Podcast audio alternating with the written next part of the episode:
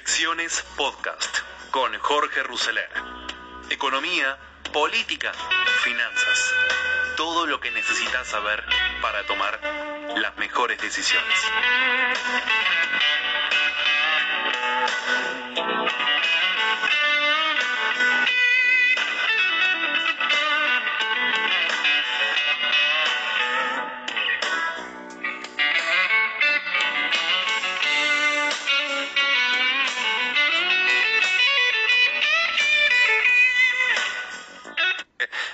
Seguimos, Pablo, vamos. ¿Cómo Pablo, va? no, Pablo, Pablo, hijo, vamos. Bueno, no pasa nada. Bueno, ¿leyó la carta de Cristina? Sí, la leí, la leí. Bueno. 1400, no, 1400. Siete. Yo le puse el contador de palabras, 1407 palabras. ¿Lo nombra a él? No. A, a él sí, a Néstor sí, Ah, dos veces. no, a Néstor claro. lo nombra dos veces. ¿A ¿Alberto lo nombra? Ah, yo me refiero ¿Al a él, presidente presidente, No, no, no. No dice ni, ni Alberto Fernández ni presidente No, de la nación. ¿Eh? ¿Quiere repasar un poquito la carta Con juntos? mucho gusto. Vamos a ver un poquito las cosas que dice la carta que escribió Cristina a un año. Ahí está, balance. ¿eh? Es el balance, pues todos estábamos esperando a ver si mañana se juntaba y se repetía esa foto. Ah. Bueno, ahí lo tenemos. Vamos a sesionar. Arranca diciendo que mañana sesiona, lo cual es cierto, el Senado, jubilaciones y coparticipación. Y está diciendo que es lo que mejor funcionó el Senado en toda la historia. ¿eh? En pandemia fue... Bueno, pero... Increíble. Esto, esto- cuando yo digo que esta es la enfermedad mental de Cristina, esto lo demuestra. Sí. Sí. Bueno, habla de dos pandemias. Sí. Esa era la placa siguiente. La económica que le deja al macrismo, ¿eh? la economía arrasada por el macrismo, y la segunda, la pandemia inédita que se refiere obviamente a lo que nos está pasando, que es esta cuestión del coronavirus. ¿Qué más dice? Dice un montón de cosas. Y después se la emprende contra el otro poder del Estado, que dice Mm. que de los poderes del Estado, el único que no va a elecciones es el judicial. Y ahí empezó, bueno, lo que se sabe, el lofer. Ah. Sí. Lofer al palo, que es la frase que ella dice. ¿eh? que este, seguimos hablando, y pero esta parte es espectacular. Solo uno va a elecciones, dice, solo un poder es perpetuo, solo un poder tiene la palabra final sobre las decisiones del poder ejecutivo y del legislativo. ¿eh? Y además de ser perpetuo y además de no ir a elecciones, de tener la palabra sobre el patrimonio y la libertad de las personas por encima del poder ejecutivo y del poder legislativo. Mm. O sea, a full contra el poder judicial y el lofer. Ese es el balance de Cristina en esta nueva carta, que según Adriana no es una carta. Eso, pero es una moción formal. Porque eso no es una carta. Mira. Esto leído así, esto es el diario íntimo, dialice mañana, vamos a sesionar una vez más, querido diario. Perfectamente. Adriana. No, tiene destinatario. No una entendés. carta necesita tener destinatario, ser enviada por un sistema. Esto es una publicación como un blog. un blog Cristina, ¿sabes personal. qué te dicen los que, la- los que están muy cerca de ella? Que Cristina le habla a la historia. Eso es lo que vos no Bueno, entendés. pero por eso es un Cristina, la carta que hizo la otra vez. Espera. ¿Cómo, cómo- ¿Y dónde le habla a los la historia. Cristina le habla a la historia, no te habla ni a vos, ni a mí, Por ni eso, al diario íntimo. Le habla a la historia. Mucho menos a la lógica. Marcos, a ver. Bueno, es, es el estilo epistolar que yo creo que vamos a tener que acostumbrarnos a esto, ¿no? Me parece que eh, Cristina nos, nos comunica eh, desde un espacio un poco abstracto, digamos, ¿no? Eh, Está un poquito en el, en- en el cielo, digamos, en algún lugar etéreo. Baja las tablas, digamos. Baja, digamos, un mensaje a, a los, a los terre- terrícolas, digamos. Carta de Cristina a los... Nosotros, Sí. ¿qué, qué tenemos que, eh, cómo tenemos que ubicarnos en este mundo, digamos, ¿no? O sea, y- Sí, y claro. esas son las palabras de la, Fuera. eh, digamos, de, de una sabiduría trascendente que yo creo que es, es- es comprensible que no nombre a los mortales a los que se dirige, pero Claro. el destinatario en gran medida es Alberto, ¿no? Porque yo creo que por algo es un balance, ¿no? O sea, el título es un balance, un- es un balance de un año de gestión en el cual Alberto no cumplió, no cumplió en lo esencial que tenía que cumplir claro. para Cristina, que es no puede ser que yo siga perseguida por la justicia. Ese es el mensaje, digamos. Hay sin duda circunloquios y qué sé yo, y toda esta referencia a la corte, a Lorenzetti lo trata muy mal, a Rosencrantz peor. Todo eso tiene que ver un poco con la pretensión esta de, bueno, cambiamos la corte, pongamos una corte militante, todo eso es cierto, pero me parece que él, parte del, del destinatario y una parte importante es Alberto, porque Alberto no cumplió. Bien, bien. Porque él prometió que a esta altura ella iba a estar Claro. disculpada y los macristas iban a estar presos. Y sucedió lo contrario. Doctor juez, ¿cómo le va? ¿Cómo anda usted? ¿Leyó la carta? O esta comunicación, digamos. Ah, ah, sí, por, someramente, por arte. Ah. Eh, me parece coherente, me parece coherente. ¿En qué sentido? a la Cristina. Y si un balance es como lo de Otesur de los sauces, Mm. un trucho. Entonces, me parece coherente una mujer, comparte lo que dice Marco. Eh, todo el problema de Cristina se circunscribe a su situación judicial. Mm. Todo lo que no tenga que ver con su situación personal, judicial, para ella es absolutamente abstracto. Y lo va a definir como lo define ella. Creo que claramente eh, ella le pasa una factura al presidente, ella tenía una idea de que a esta altura del año las circunstancias pro- menos procesales para ella iban a ser distintas. Ella sigue negando como una como el como y lo digo sin ofender por Dios de ninguna manera, pero pero hay una conducta muy propia, muy muy patológica del delincuente que, que nunca va a admitir el hecho delictivo. Lo digo así como usted, un neurólogo, digo después de 34 años de derecho penal, uno uno tiene esos clientes que, que- que lo encontraron con el arma en la mano adentro de la casa del vecino y el tipo y escuchó un ruido y creía que el vecino le necesitaba que le fuera de una mano. Es loco, pero no, nunca va a reconocer. Cristina, que le haría muy bien a ella reconocer, porque digo, pasamos de 12 años pistolares, porque con pistola en mano se saquearon el país, a, a- a tener un, un balance epistolar. Haría bárbaro ella reconocer esto de, adjudicarle siempre a una persecución, al enemigo, a la justicia, a la corte, al lawfare. Los hechos existieron, son objetivos, hablan por sí mismos, y esto ella le haría muy bien, y le haría muy bien a la democracia, inclusive, porque hay hechos, yo, yo lo digo como, como, como especialista en materia penal, hay hechos en los que creo que sinceramente no tienen responsabilidad. Capaz que la responsabilidad de ella pues, sea por no haber controlado, por no haber terminado, por no haber puesto pero no creo que objetivamente ella tenga responsabilidad directa en algunas cuestiones que, que claramente eran de Néstor. Pero sin embargo ella, con esta idea de que está todo inventado y que toda una mentira y que toda la prueba es una prueba fantasiosa, eh, fantasiosa eh, le factura a Alberto. Estoy, no tengo ninguna duda que ella le factura a Alberto que a esta altura del partido su situación sigue siendo la misma que cuando no era candidata, ¿no? Mm.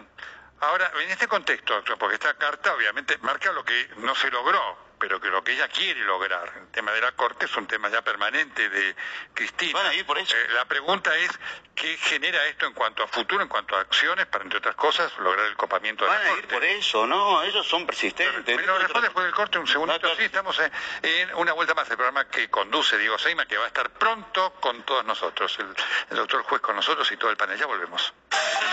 Seguimos en una vuelta más. ¿eh? Con nosotros el doctor Luis Juez. Eh, ¿Qué va a hacer la oposición frente a esto? ¿Cómo se planta la oposición frente a esto? Porque la carta de Cristina es decir, lo que queremos hacer el año que viene, que es copar todo. En eso vamos a tener que unificar el discurso y, y entender que hay cosas que son absolutamente innegociables. El tema de las instituciones, la república, el tema de la justicia. También va a depender del proceso electoral del año que viene, doctor. Ellos, ellos están por una mayoría que le está faltando, esa mayoría propia que les vende masa con algunos aliados que él tiene, le sale caro a la cámpora, entonces van a ir por, por 12, 14 bancas de diputados. Ah. Y en el Senado tan cómodo y holgado, y el tema este de, de- de- de la pandemia le vino maravillosamente bien, porque están todos en su casa cómodamente en alpargata con el VPN participando, entonces... ¿Y eso cuando se suspende? O sea, Sí, ¿cuándo se... pero eso eso vino para quedarse, eso lamentablemente los tipos han encontrado, han- mira, la pandemia le vino a dar a ellos una ma- una- un mecanismo maravilloso, porque hoy consiguen el quórum de una forma Claro, eh, en casa. increíble, entonces te dicen, ¿qué dice la Carta de Cristina? Hemos tenido la actividad parlamentaria más importante de los últimos 50 años. Y claro, ¿cómo no va a legislar el comedor de tu casa, en Alpargata? Bueno, es la primera vez que la presidenta puede apagar un micrófono, ¿no? Y Bueno, que- bueno, pero eso también tiene que ver con la calidad democrática, Claro, tiene que ver con la, con la, con la... Que nosotros venimos insistiendo con este tema, venimos planteándole, después de nueve meses el presidente de la Cámara podría haber pensado un microestadio, algún lugar donde pudiera, eh, pudiéramos estar con distanciamiento social, nadie está pidiendo que alguien contraiga una, una, una infección, se enferme y tenga alguna...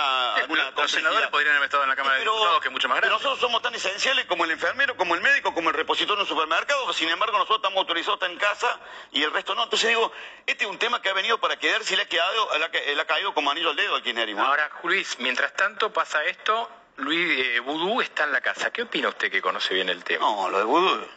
Yo, me- a mí yo fui senador con Vudú eh, cuando Vudú era vicepresidente. Conozco ese tema con una intimidad que pocos. Y lo dije en aquel momento, fui el primer autor del proyecto de la expropiación de chicones. Me chicanearon, me siguen chicaneando porque dijeron, muchachos, la prueba está consolidada. Yo me acuerdo en un programa con el doctor Castro, le dije, porque me decían, la prueba está consolidada. Vudú no tiene forma de zafar de la condena penal. Mira lo que pasó, dio la vuelta a toda la historia, está condenado el tipo, ya confirmada por la corte. Y, había que rescatar del Estado, había que, rescatar del manejo de esos privados el tema de la empresa. Que aparte, yo decía en aquel momento, le va a salir gratis al Estado, porque son tan bandidos que ni siquiera nadie se va a animar a presentarse a cobrar la moneda que diciendo, esto era mío, devuelvan, páguenme el Estado la indemnización. Pasó eso. ¿Por qué? tiene cuatro patas, ladra y mueve la cola, es un perro. No, es que sea un genio del derecho. Pasó exactamente eso y te digo que muchos opositores en aquel momento me dieron con un caño por la idea de la estatización de Chiricones. Lo de Budo es impresentable que haya tipos que digan que es un preso político cuando realmente no hay muchos precedentes en la Argentina, te diría que como vicepresidente el único, pero no hay muchos precedentes que tengan condena, eh, porque claramente hoy con la disposición de la Corte, claramente la condena es absolutamente firme, ha pasado por todos los estamentos, entonces decir que Vudú es un preso político es faltarle el respeto a todo el sistema institucional, jurídico de la Argentina. Vos podés, podés opinar lo que quiera de la Corte. Yo no soy un tipo que voy a venir a defender la Corte, ni mucho menos. Tengo eh, muchísimos reparos. Pero claramente toda ha, sido revisada la conducta de Vudú y la de sus socios por muchísimas instancias y claramente lo de él, y sin embargo el kirchnerismo sigue insistiendo, han preparado una marcha por el tema de los presos políticos, la Navidad sin presos políticos, es una vergüenza. Y, y eso no, no, no tiene, digamos, no es un riesgo para esta nueva ley que ya tiene media sanción del procurador. Digo, no es también un, un, un desmedro, Bueno, ahí, ahí nos ha faltado sin- eh, inteligencia para definir este tema. Yo, yo so- soy muy claro, yo no creo que Rafeca te- tenga las condiciones éticas eh, para, para ocupar semejante cargo y en eso hay una, hay un- una discusión adentro del espacio donde algunos dicen, elijamos el mal menor, ¿no? ¿Cómo vamos a elegir el mal menor? Carrió. ¿Ah? Sí, yo, yo lo digo con todo respeto, no, no, no, eso, nunca el mal menor es una solución, nunca, de último que se hagan cargo los que quieran modificar la situación y que quieran poner un impresentable ahí, pero ser socio en una decisión por el mal menor. En una reunión de labor parlamentaria, Vudú me muestra el celular y digo, eh, vicepresidente, usted está hasta las manos, se lo digo como abogado penalista, vaya buscando un buen abogado. Me acuerdo fue el día que él hace una conferencia de ¿qué prensa tenía en el? Senado para, para, para matarlo a Riggi. Jueves 5 de abril de 2012. Venimos en la labor parlamentaria, yo el presidente del bloque del Frente Cívico de Córdoba, y le digo, la prueba es contundente, doctor. Le, le- le digo, eh, eh, eh, vicepresidente, la prueba es contundente, a mí no me la va a contar, yo tengo muchos años en este tema, yo estoy convencido que como Tata. Y, y- y- y- claramente busco un buen abogado. No, yo no necesito buen abogado, no necesito ningún abogado. Dice, yo soy un tipo que me defiendo con mis actos, con mi conducta. Fíjate, y me muestra el celular los mensajes de, de Rafeca. Mira, dice, ayer estaba en un programa de televisión y un juez de la nación me estaba diciendo cómo me tengo que defender. Yo no necesito que me defienda nadie, a mí me defiende la verdad. Lo que pasa es que nadie se anima a decir con sinceridad, y lo voy a decir Vudú no es el autor intelectual de la expropiación de- de- del- del chorio de Chicones, de quedarse con los billetes. Él lo hace por mandato de Néstor. Exactamente. Entonces hoy el tipo tiene, por eso el kirchnerismo duro sale a defenderlo, porque sabe que él estaba cumpliendo un mandato de Néstor y le da vergüenza reconocerlo, pero esta es la realidad, la, la verdad material, histórica de los hechos. Vudú comete ese hecho delictivo, no porque no podría haber cometido otro, pero ese puntualmente lo hace a instancia de Néstor Kirchner. Claro que entonces ahora el tipo se convierte eh, eh, en un preso político para ellos porque cumplió la orden de alguien que hoy no se puede defender, pero era la orden del jefe. Esa es la realidad, la materialidad que el juicio no terminó de demostrar, pero políticamente está acreditado. Por eso Vudú concita la adhesión del kirchnerismo maduro, porque dice, che, loco, no puede tener de este tipo porque cumplió una orden que le había dado Néstor. Esa es la Pero Luis, eh. Luis, entonces usted le daría la razón a Cristina. Están tan implicados que la única solución es demoler Comodoro Pi. Digamos, ¿no? O sea, hay, hay que destruir tantas pruebas para... Es que, es que es muy, es- ya es imposible, este es un proceso que Cristina ya lamentablemente ya no, ella, ella tiene que entender como el proceso, aún con la pésima justicia que tenemos, Marco, lamentablemente es así, hay, hay un... O afortunadamente. intentarán- Sí, bueno, pero mira, aún con, con lo vago, con lo moroso, con lo poco laburante que son, con lo permeable políticamente que es la justicia argentina, tiene una justicia medianamente institucional, entonces los procesos están en marcha, la prueba está colectada, no hay forma de cambiar esa prueba. ¿Y cuán cerca está ella de poder conseguir quebrar el sistema jurídico? Ella lo va a insistir, va a insistir con la Corte, va a insistir con una modificación de la Corte, va- ella se va a querer garantizar la última instancia. Yo digo que el proceso no lo va a poder evitar de ninguna manera, pero sí puede, en alguna manera, si logra modificar la composición de la Corte y tener ahí la resolución, ahí eh, Pero por- la por eso última palabra pregunto. tener alguna modificación. Por eso le pregunto, ¿usted, ¿usted cree que ella está cerca de poder conseguir eso? ¿Que ella puede conseguirlo? Yo creo que no, creo que ahí la sociedad, este es un problema de la sociedad, no de la política. La sociedad, este tema nosotros no lo podemos tolerar. Esta no es la mejor corte que quisiéramos los argentinos, pero es lo mejor que hoy podemos tener. Es lo mejor que hoy podemos tener. Ahora va a depender del resultado electoral. Y va a depender del resultado electoral del año que viene, doctor, esto también, y ellos lo saben, y el kirchnerismo sabe que el año que viene se juega la vida, es mucho más importante la elección del año que viene que la del 2023. Una posición. Discúlpeme, en este programa siempre suena el teléfono, así que... A ver, vamos a atender, a ver. Eh, sí, a ver. ¿Quién ¿Qué es? tal, Nelson? ¿Cómo estás? Hola, Carlos Pani, ¿cómo estás, Carlos? Muy buenas noches. Qué, qué sorpresa siempre agradable escucharte realmente. Un ¿eh? gusto dialogar con vos. Disculpame si se escucha un poco entrecortado, pero me vine a pasar unos días a Ibiza para participar en la maratón Universidad de Itela. El año pasado la ganó Andrés Malamud, pero este año me tengo mucha fe. Está muy bien, bueno, estuviste entrenando, Carlos. Bueno, estamos acá hablando de la... No sé si querés hablar de la política o, de la mara- o del maratón en el cual vas a... mm, No, vamos a hablar de la coyuntura. Claro, claro, por supuesto. Siempre te escuchamos con tanta atención, tan profundo y rico tu, tu análisis. Bueno, como salida de un capítulo de la serie de Netflix, Capito de Dama, nuevamente Cristina publicó una carta sacudiendo toda la estructura de peones y realizando lo que en ajedrez se conoce como doble amenaza. Claro. Por un lado, tocando a la corte y simultáneamente a los medios de comunicación. Y vos me preguntarás, Sí. en este tablero, ¿Alberto es el rey? Claro, ¿qué es Alberto? Kilosa. Algunos dicen que con suerte es un alfil y otros, tal vez más aficionados al truco que al ajedrez, lo tratan directamente de cuatro de copas. Pero bueno, esto nos abre una serie de interrogantes. Claro, sí, A saber, a ver. dos puntos. Que claro que son. Para recuperar la centralidad política, Alberto anunciará con bombos y platillos que la vacuna ya llegó No. o seguirá apostando al temor y de esta manera tener un argumento de peso para suspender las pasos. Mirá vos, ese es un tema, sí. O claro. dicho de otro modo, ¿seguirá en modo llorapandemia o se calzará por fin la banda presidencial? Desde el Instituto Patria ya le advirtieron que la banda sigue en la tintorería y que cualquier cosa hable con Guado. Pero en el 2021, para calmar las fieras, te lo puedo asegurar, A ver, a ver. más que cartas, Sí. van a hacer falta muchos sobres. ¿Qué análisis? Gracias, Carlos. Realmente una radiografía, como siempre. Arrivederci. Impresionante, perfecto, ya volvemos, ¿eh? no sé. Ya. Muy bien, ya estamos en el minuto final, ¿eh? tenemos 30 segundos. ¿Qué se juega el año que viene en las elecciones? Se juega la posibilidad de que tengamos república o no tengamos república. Si al kirchnerismo le va bien, lo digo con toda sinceridad, categóricamente, olvídese que este país tenga destino. Senador Juan, muchas gracias. Un gusto.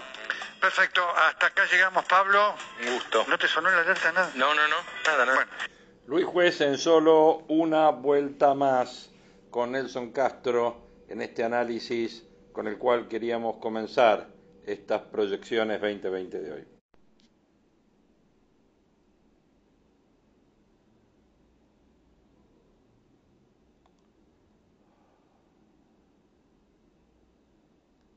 Del año, calendario de Alberto, tenemos epístola de la doctora Los Fieles, tenemos movilización. ¿Por dónde quiere empezar? Donde vos quieras. ¿La epístola de la doctora? Mira, este, me parece que de las tres es la menos lograda. No que uno es que quiera hacer crítica literaria. La primera me pareció la mejor, la más maciza, consistente, con muy buenos mensajes, con soluciones, este, con decisiones importantes. Eh, no es la forma, es el fondo, es el peronismo, decía. Quedó solamente el tema de los funcionarios que no funcionan, pero esa me parece que fue la mejor. La segunda fue una bajada de línea muy fuerte hacia el Fondo Monetario Internacional. Es decir, mira, hasta acá llegué. Es decir, no me vengas a pedir condiciones a mí. Es decir, le diste 45 mil palos a estos muchachos para ganar la elección, me los venís a querer cobrar a mí y vos querés que yo haga ajuste. Más o menos, ese, Ese tono. casi te diría la más plebeya como carta es esa. Y esta es una carta con cólera, Mm. Es una carta con enojo. Eh, dije eso de Y en política, por lo general, si vos te enojas mucho, se te tiene que notar la vehemencia, pero no se te tiene que notar la bronca.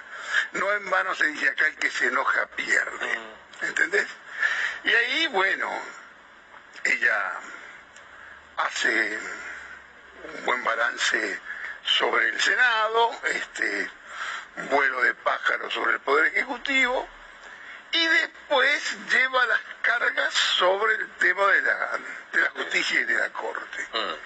Que como todo tiene que ver con todo, también frase de ella, casi todo siempre lleva alguna instancia que es rica para analizar y que te lleva a alguna otra cuestión.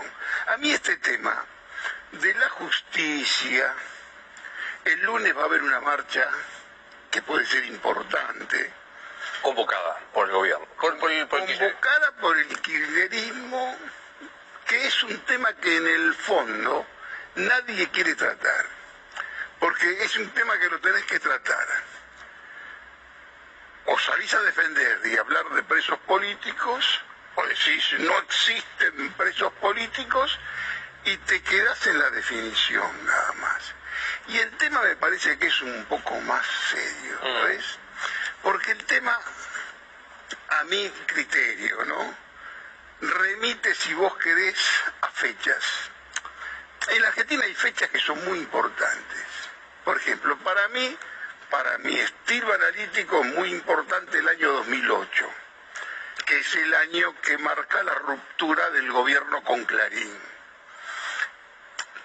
Para el gobierno, cuando habla de medios, habla de Clarín, La Nación, y le parece que es toda una argamasa que acumulan por ese lado, ¿no es cierto? Otro data, otra data, otra fecha para mí que es muy significativa y se le da poca importancia es 2017 la elección que gana Mauricio Macri a mitad de término. Que la verdad ganar esa elección, que fue muy importante, y me parece que él desperdicia ese triunfo y deja más actuar lo que podría ser la mesa judicial que directamente la acción política. ¿Por qué te digo que es importante esa elección? El 20 de octubre de la elección, que gana de mediano término, el 24-25 ya está en cara Julio Debido, porque ¿qué es lo que pasa en el 2017? En el 2017, con ese triunfo, está la certeza, más que la sospecha, de que tenés por lo menos cuatro, seis, ocho años más de macrismo asegurado. La verdad que se hacían especulaciones, como eh, eh elige Mauricio, pero veamos qué. Me, parece que este tramo de la historia cercana es fundamental, porque me parece que la acción política tiene más que ver con las cuestiones de la justicia, y es decir, vamos a terminar con todos estos desde la justicia. Yo publiqué un libro que se llama La mafia del bien, que en cierto modo la mafia del bien está como teoría antes del lawfare. Porque ¿qué era la mafia, la mafia del bien? Era una especie de conjunción entre la política, el periodismo y la justicia por el bien que era el bien terminar con el, con el mal, con la corrupción. Eso está escrito, está publicado, son es, incluso está publicado en un libro que tiene el título La mafia del bien, ¿no es cierto? Bueno, viene eso, 2018 viene el tema de los cuadernos, que el tema de los cuadernos al margen de las cuestiones técnicas que no quiero entrar, que es un tema que adquiere verosimilitud cuando empiezan a aparecer los desfiles de empresarios que dicen que ahí es donde empieza directamente la causa, ¿no es cierto? Y ahí es donde Macri se pega el tiro en el pie. Porque el gran problema que tiene Macri no es tanto con la cuestión política que la dejó y prefirió avanzar por el lado judicial y con el avance del lado judicial empieza a tener problemas con los que son de él. Los empresarios que en su gran mayoría lo apoyaron a él y que de pronto se ven encuadernados, Mm. arrepentidos, En indagatoria. los temas que son tipos que vos perfectamente podés hablar hoy con ellos y que hay un cierto dejo de rencor que me parece que, y creo que en algún momento te lo dije yo acá, que el gran problema que tenía Macri no era tanto con los rivales políticos, sino con los empresarios que de pronto, ¿sabes lo que es hablar con un empresario? Que dice, a mí me quisieron meter preso u otro empresario que se ve arrepentido y alguno que se arrepiente de haberse arrepentido y viene toda esta argamasa terrible que mientras te detenías tanto en los presos, en los arrepentidos, en los empresarios dejaste de lado la política y en simultáneo tu rival político se puso a hacer política y te ganó las elecciones. Ahora, Jorge Pos decía, se le nota, yo dije, vi rencor, mi viejo rencor, en, la- en la, en la cara Tango de Julio Sosa. Claro, digo, en la... En La odian mis ojos porque la miraron. Claro, digo, pero hoy en la carta de Cristina no hay solo enojo, hay furia, hay este punteo que hace de los cinco jueces de la Corte, este, olvidándose que algunos fueron, más allá de ese, de ese nombramiento por decreto papelonesco, pero muchos fueron votados por el Frente por la Victoria. Abal Medina lo votó a Rosenkrantz y a, y a Rosati, Mayans, Leguizamón, digo, ¿por qué? Digamos, ¿por qué le- aparte le estropea el año a Alberto Fernández que ahora mañana va a tener que explicar que lo que esto? acá, acá hay, hay una situación de beligerancia muy fuerte entre la presidencia del Senado, la vicepresidenta de la Nación, el poder, porque si, como hablamos la semana pasada, ella escribió una carta y están todos, todos hablando de qué cantidad de párrafos, a quién citó, a quién no citó, entonces mira, el poder está ahí. El poder está ahí y me parece que es un error el enojo. Digamos, que ella puede tener problemas con el tema de la justicia, en lo personal seguro que sí. Personalizar su problema interno político, personalizarlo y darle identidad este, a los sujetos, me parece que ese es un error. Me parece, ¿no? Ahora, ¿no, ¿no vuelve ahora a dar Macri desperdició el triunfo del 2017. El máximo error de Néstor Kirchner fue no ir por la reelección. Este gobierno es transparente porque no tiene más remedio. Análisis político de Jorge Asís con Luis Novarecio, que también quisimos compartir en este ratito de proyecciones. Algunos de los comentarios del presidente a la carta de Cristina. Dijo, entre otras cosas, comparto mucho de lo que planteó, la justicia no funciona bien. El presidente afirmó que el Poder Judicial tiene una lógica corporativa que la hace impermeable a los cambios. Aprovechó hoy el anuncio del acuerdo con Rusia por la vacuna Sputnik 5 contra el coronavirus para respaldar el ataque de la justicia, particularmente a la Corte Suprema que hizo el miércoles la vicepresidente. Lo que dijo ayer Cristina es un llamado de atención para todos. La justicia no está funcionando bien en Argentina, lo vengo diciendo de hace muchos años, y no se trata de preservar los derechos de alguien que eventualmente está sometido a la justicia. El planteo es muchísimo más profundo. Y dijo, comparto mucho de lo que planteó porque es una mirada objetiva de lo que está pasando en la justicia que no logramos resolver porque la justicia tiene una lógica corporativa que la hace impermeable a cualquier posibilidad de cambio y eso hay que cambiarlo porque está claro que no está funcionando. Puso una vez más como ejemplo la causa por la implosión de la fábrica de Río Tercero que fue elevada a juicio oral por más de 20 años. Eso significa que la justicia anda bien. Quien dijo, Fernández, que no quería hablar de un nombre en particular, justo en momentos en que el kirchnerismo salió a defender a Amado Vudú tras la ratificación de su condena. Bueno, Escucharon ustedes recién a Luis Juez hablando sobre este tema de vudú, ¿no? Y por qué el kirchnerismo lo sale ahora a defender. Algunos de los temas de los cuales se está tratando. ¿Cuáles son los expedientes calientes que tiene la Corte y que preocupan a, justicia, a Cristina? La vice planteó que el máximo tribunal podría sacar fallos económicos para dañar al gobierno. La relación entre Cristina y la Corte volvió a estar en un pico de tensión. La carta de Cristina para hacer un balance sobre el primer año de gestión de Alberto le sirvió para retomar los ataques a los cinco jueces que integran el máximo tribunal, a los que acusó obviamente de lofer y de intentar condicionar y extorsionar al gobierno a través de diferentes fallos económicos. Detrás de todas estas acusaciones se esconde el temor de la vicepresidenta a una serie de definiciones que tiene en carpeta la Corte. Pero en los hechos las resoluciones que deben tomar los jueces no son solo de tinte económico, también involucran a la vice y sus problemas en la justicia.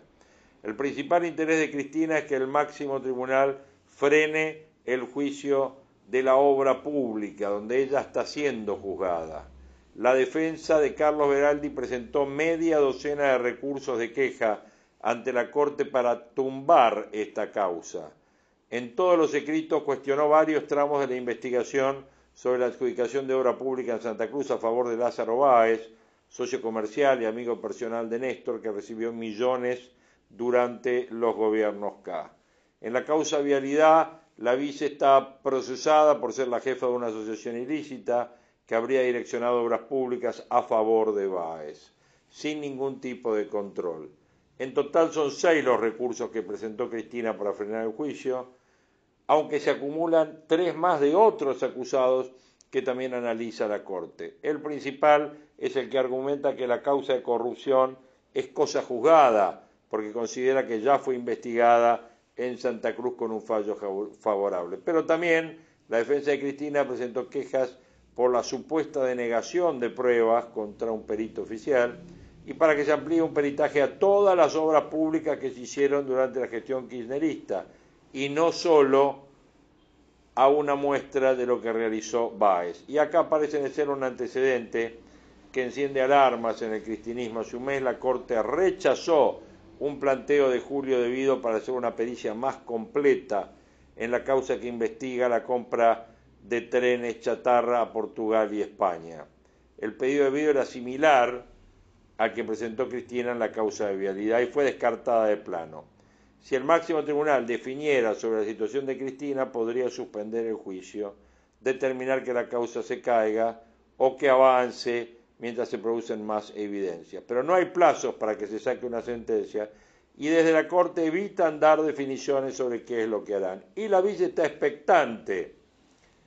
Pero también tienen la mira los fallos económicos que acumula la Corte y que según su mirada podrían afectar la gobernabilidad Tampoco deberíamos extrañarnos si esta Corte, que consintió el mayor endeudamiento del que se tenga memoria a escala planetaria con el FMI, empiece a dictar fallos de corte económico para condicionar a este gobierno o para hacerlo fracasar, dijo. Bueno, una de las presentaciones que tiene en carpeta es la presentación que hizo la reta por el recorte que el propio gobierno hizo por la coparticipación de la ciudad. Este jueves el Senado convertirá en ley esa quita y la ciudad promete más presentaciones en el máximo tribunal. Pero también hay otros fallos que involucran a provincias por quita de fondos de coparticipación para financiar a la CES. Ahí están los casos de San Luis y Santa Fe, que incluso ya tienen fallos favorables de la Corte, pero nunca lograron negociar que el Estado les haga los pagos correspondientes. Hubo negociaciones durante el gobierno de Macri, pero nunca se cerraron y San Luis de hecho volvió a la Corte a fines del año pasado y pidió que se embarguen los fondos nacionales para garantizarse el pago de su deuda, que es más de 20.500 millones de pesos. La Corte también acumula una serie de demandas previsionales y salariales que año tras año tienen tras un largo recorrido judicial. En el 2019, de las 29 causas que definió la Corte, 14.000 estaban vinculadas a temas jubilatorios y unas 5.000 a temas salariales que involucran a trabajadores del Estado de la Nación. Bueno, estos fallos generalmente suelen ser un goteo constante de fondos para el gobierno.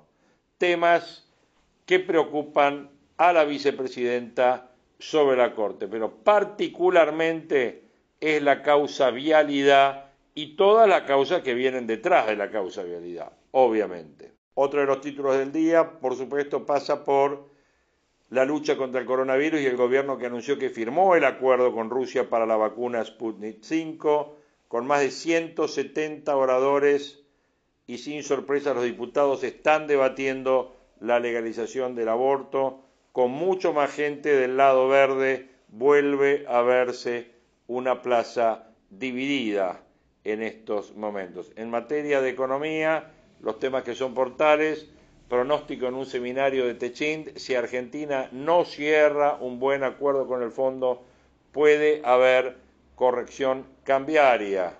Lo dijo Martín Beraldi, el titular de Ternium. Fue durante la apertura del encuentro ProPymes donde mostraron números alentadores en el cierre del año. Las negociaciones entre el gobierno y el fondo para llegar a un acuerdo que refinancie la deuda fue uno de los ejes principales de este seminario ProPyme.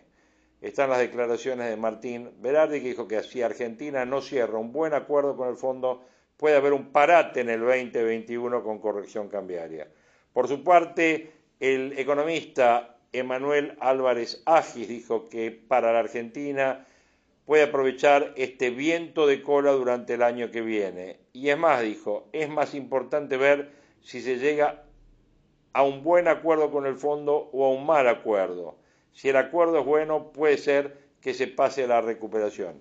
Berardi además sugirió que el gobierno debería ser un poco más audaz para bajar las retenciones a las exportaciones industriales en la búsqueda de mayor cantidad de divisas para las reservas del Banco Central. Habría que bajar las retenciones para generar un shock de exportaciones, dijo Berardi. Berardi y Álvarez Agis, junto a Sergio Berenstein, tuvieron a cargo la apertura de este seminario Pro Pymes del Grupo Techín, el cual por primera vez se hizo virtual. Berardi planteó un pronóstico alentador para el año que viene en base a una encuesta realizada entre 200 de las 936 empresas que componen la cadena del grupo de valor con proyecciones de un incremento de 11% en la facturación. Para el año que viene, solo entre ese grupo de empresas hay inversiones proyectadas por 159 millones de dólares, tras haber atravesado un año en el cual no solo no hubo despidos, sino que a causa de las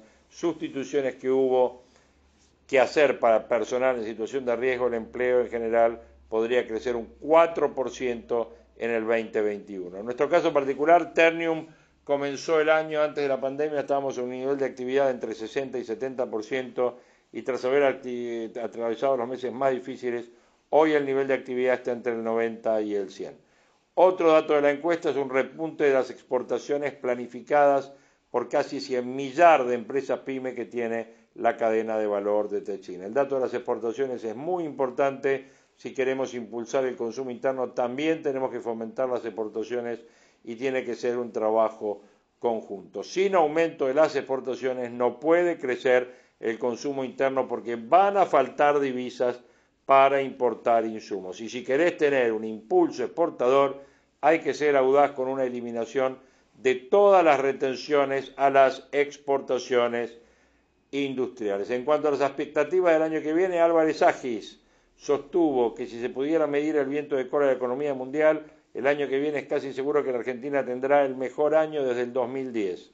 Con respecto a las pymes, Álvarez Agis dijo, si bien a comienzo de la pandemia el pronóstico para este año era una caída del 15%, con los datos del último trimestre estamos corrigiendo ese pronóstico a quizás un poco menos del 10%. Es una caída muy fuerte, pero también es importante la diferencia. Fue en ese momento que Berardi alertó sobre el efecto brecha en alusión a los múltiples tipos de cambio y a la necesidad del acuerdo con el fondo para estabilizar el frente financiero. Y Álvarez Sagi lo remató con humor mirando a las cámaras instaladas en el Centro de Convenciones de Buenos Aires, donde tuvo lugar eh, la parte presencial del encuentro, dijo, yo no sé manejar una cámara, pero estoy seguro que el cameraman está al tanto de cómo están las reservas del Banco Central. Hasta que no veamos que el Banco Central esté nuevamente lleno de dólares, nadie va a estar tranquilo. Pronósticos en el seminario de Techint. El dólar bruto con un nuevo piso de 146 pesos y se sigue achicando la brecha con el oficial. Los plazos para el censo económico y cómo participar para seguir operando con los bancos es otro de los temas que están en los portales económicos del día de la fecha. Y para cerrar este podcast van a estar escuchando un reportaje que le hizo eh, José del Río a el eh, futuro candidato a diputado, el economista libertario y el ex candidato presidencial José Luis Esper. Muy interesante, les dejo desde ya muy interesante. Así que bueno, los dejamos con José Luis Esper y con eso estamos cerrando este capítulo de proyecciones de hoy. Gracias. A, vicepresidente, hablo de Luis Rosales. José Luis, bienvenido, ¿cómo estás? ¿Qué tal? Muy buenas noches. Bueno, el martes nos contaba Pablo aquí en esta pantalla que los libertarios, con vos y con Javier Milei a la cabeza, están como de gira. Sí, sí, bueno, nosotros ya, en realidad esta sería la segunda etapa de la gira, porque nosotros ya hicimos una por casi 100 ciudades del interior de la provincia virtuales en la etapa de la cuarentena dura. ¿no? O sea, visitamos ciudades virtualmente. ¿Cómo? Un Zoom con comerciantes, industriales, otro Zoom con militantes y otro Zoom abierto a la comunidad. Así que eso lo hacíamos tres veces por semana. ¿Pero eso es campaña 2021, 2023 o solamente marcar un mojón? No, bueno, es pensando en la campaña 2021. Yo el año que viene voy a competir por la provincia de Buenos Aires como candidato a diputado. Así que lo que se hizo fue pensando en eso. Ahora con la incorporación de Javier Milei, que va a estar en Cava, también eh, matamos dos pájaros un tiro. También, de hecho... Él va a ser tu candidato. Luis Rosales también va a estar, no sabemos si como candidato a diputado por Mendoza o legislador por Cava, porque Luis Rosales es nacido en Mendoza pero vive en Cava, así que vamos, tiene los dos domicilios. José Luis, ¿de qué va no va más la Argentina que destruyeron? Bueno, yo te diría, retoma cosas que yo ya escribí en la Argentina devorada y la sociedad cómplice, un país que debería dejar de hacer lo que hace como un adicto, porque si no va a terminar muy mal. Y por otro lado, está suavizado con datos de color de lo que fue la campaña del año pasado, fue una cosa fuertísima, ¿no? Lo de la Argentina devorada, lo, interesante es que vos planteabas ahí el mal endémico de, la Argentina, porque siempre tropezamos en, la misma piedra. En el segundo libro ya te metías en lo que viene y en por qué volvíamos a, devorar este país que tenemos. Y acá decís no va más, es que hay un punto de inflexión. Eh, a ver, un punto de inflexión. Como los países no desaparecen, pueden ser infinitamente ricos o infinitamente pobres, ¿no? Lo que decimos no va más en el sentido, si realmente queremos torcer este rumbo miserable que tiene la Argentina, miserable literal, ¿no? Pues ya tenemos la mitad de la población pobre y casi dos, dos tercios de los chicos pobres, de los niños. Si queremos realmente torcer esto, no va más lo que estamos haciendo. No va más es, no va más lo que estamos haciendo si es que queremos cambiar y que nos vaya bien alguna vez, ¿no? Eh, en el menú está disponible seguir votando adentro de la grieta, que es falsa, cambiemos kirchneristas, pero bueno, eso te lleva a niveles de pobreza. O sea, podemos tener niveles de pobreza de Venezuela sin Maduro, nosotros. con, con esto de, de, alternar cambiemitas y kirchneristas, que es la vieja discusión radicales peronistas, ¿no? El sueldo en Venezuela alcanza para un kilo de arroz. Salió el dato esta semana tremendo. Pablo, ¿te sumás con una pregunta? Sí, claro que sí. Eh, hablé con Patricia Bullrich esta semana porque está convocando a Roberto Kachanowski, otro liberal, para que se sume a Cambiemos. Le pregunto a Bullrich, ¿ustedes quieren los votos de los liberales? No, los votos y las ideas. ¿Vos y Milei llevarían sus ideas, por ejemplo, a hablar con Macri o a sumarse a Juntos por el Cambio? No, no. No, no. Nosotros en 2021 Queremos marcar una gran diferencia respecto de Cambiemos y respecto del kirchnerismo. Queremos que las ideas liberales coticen, coticen en términos de votos, para hacerlas valer bien, bien en la presidencial de 2023. Como fue López Murcia allá lejos y ese tiempo con la UCR y el peronismo, cuando fue el tercero en discordia. la idea nuestra es que el año pasado nosotros, después de 30 años, las ideas liberales tenían un candidato a presidente eso lo vamos a utilizar como mojón para el año que viene, en la elección legislativa, ver cuánto cotizan esas ideas. Ojalá que coticen mucho por el bien de la sociedad, por el bien de la gente, por el bien de la Argentina, para ser determinantes en el 23. Esa es la estrategia. Alberto Fernández dijo esta semana, José Luis, Alberto Fernández ah. dijo esta semana que este había sido un año bastante bueno. ¿eh? La frase eh, textual. ¿Dijo Fernández que era bueno? tenía, ¿Cuál fue, Pablo, la frase textual? Bueno, ¿verdad? Sí, que estábamos bastante bien. Que estábamos, bastante, bien, y que había logrado que no hubiera hambre en, la República Argentina y demás. Eh, ¿Qué sentís que, que pasa con lo que dice el presidente? Bueno, es esto, no va más, ¿no? Basta de estos impresentables de la política como el presidente. Lo repito para que quede claro. Basta de impresentables como el presidente de la Nación, por eso no va más. Es la impunidad con la cual se manejan, ¿no? O sea, Fernández es culpable de haber eh, profundizado todos los males de Argentina este año con su cuarentena cavernícola. Lo que es increíble es que no haya renuncias en un gobierno desastroso como el de Fernández, ¿no? Porque no haya renunciado. El ministro de Salud ya debería haber renunciado hace rato, Ginés González García, lo mismo que el ministro de Salud de la provincia de Buenos Aires también debería haber renunciado, y todo el equipo de epidemiólogos debería haber renunciado. ¿Dónde están ahora? ¿Dónde están los aviondos que llevaron a la Argentina a ser el quinto país con más muertos del mundo por la pandemia por millón de habitantes? ¿Dónde están los infectólogos, eh, renunciando por el desastre económico que generó una cuarentena que además fue inefectiva desde el punto de vista sanitario. Bueno, ese mismo gobierno que no depura gente que debería estar afuera tiene un presidente que dice estas estupideces. Alfredo. Sí, para el, eh, el economista, ¿le extendés el pedido de renuncia a Guzmán? ¿Cómo, cómo lo ves? ¿Crees que este giro más promarcado que, del que se habla es, real? No, yo no veo un, giro promercado del gobierno de ninguna manera, de ninguna manera. Ahí hay un, gran, un gran tema, ¿no? Eh, hay que pagar cerca más de 40 mil millones de dólares al Fondo Monetario de acá hasta fin de 2023. El gobierno quiere pagar cero. La única manera de no pagar, civilizadamente, eliminando la posibilidad de un default ¿no? al fondo, es con un acuerdo de facilidades extendidas. Pero eso requiere un montón de reformas pro mercado, que no creo que el kirchnerismo esté en condiciones o dispuesto a hacerlo. Por lo tanto, algo se le va a tener que pagar al fondo y va a tener que tener un acuerdo stand-by para no pagar todo. Pero si no tenemos acuerdo hay que pagar todo. José Luis, Lo cual eso significa más de las reservas que tiene el Banco Central. Así que es inviable. Algún acuerdo va a haber con el Fondo Monetario, algún acuerdo.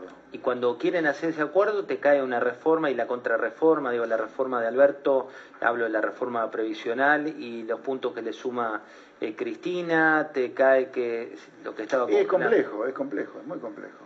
Es parte de... A ver, pagarle cero al fondo va a ser casi imposible porque eso requeriría de un acuerdo de facilidades extendidas que requiere de muchas reformas pro mercado, que no creo que el kirchnerismo quiera hacerlas.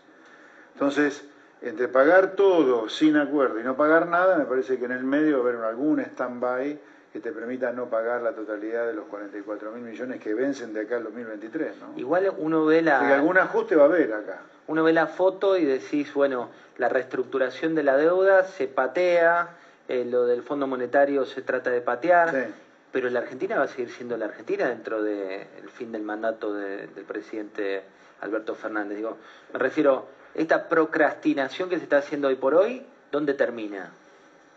Bueno, a ver, de acá al 2023 falta una eternidad. 2021 es un año muy complicado. Muy complicado porque yo creo que vamos a tener un salto importante en la tasa de inflación el año que viene. Olvídate la tasa de inflación de 29% que está en el presupuesto 2021. Olvídate la tasa de inflación de 37, 38% este año. Va a estar bien arriba de cualquier ¿Eso por la emisión?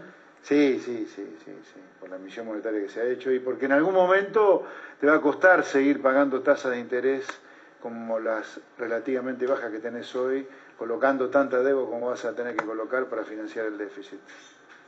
Alfred. Sí, eh, lo, ves eso de la posibilidad de una hiperinflación? Eso decir que te olvídate del 37 que, de este año, del 29 del presupuesto, eh, que se puede espiralizar la inflación en el 2021. A ver, eh, pongamos un parámetro. La hiperinflación argentina 89-90 llegó a ser de 3%, 4% de inflación diaria, diaria, ¿eh? por día. Ahora estamos teniendo 3, 4, 5% de inflación mensual. Yo no veo chance de una hiperinflación definida como una hiperinflación como la 89-90. Yo sí veo un salto en nivel de precio fuerte, mucho mayor al de este año y mayor al del presupuesto. Todavía no me animo a decirte cuánto, pero claramente vamos a estar arriba los dos, en un contexto socioeconómico complicado, porque eso te va a hacer saltar fuerte la pobreza de nuevo, ¿no? Pero no veo hiperinflación en los términos que yo te acabo de comentar, ¿no? de 3% de inflación por día. Saltar la, la pobreza ¿no? en un país con 60% de chicos pobres es, es, complejo. Veamos lo que decía Eduardo Dualde, eh, que es parte de lo que piensa muchos de Cambiemos que se enojan con vos cuando, cuando te ven tan, tan crítico de Macri. Mirá lo que decía y charlemos de esto. Dale. Argentina no sale de esta crisis si nos seguimos peleando como estúpidos cuando termine la pandemia. No sale, no se sale de situaciones difíciles con los argentinos peleándose como tontos. Más allá de los calificativos, eh, a lo que iba es el tema de la unión eh, y que muchos te piden, ¿y por qué no te unís a, a la franja más de centro derecha? Y vos decís, no, yo quiero ir con una avenida que no sea grieta. Claro, eh, yo creo que es importante que la gente entienda que la grieta Cambiemos Kirchnerismo hasta ahora es una grieta falsa. Fracasó el kirchnerismo, vino Cambiemos. Fracasó Cambiemos, vino el kirchnerismo. ¿Dónde está lo bueno de Cambiemos versus kirchnerismo, kirchnerismo versus Cambiemos? Yo creo que hay que estar afuera de eso.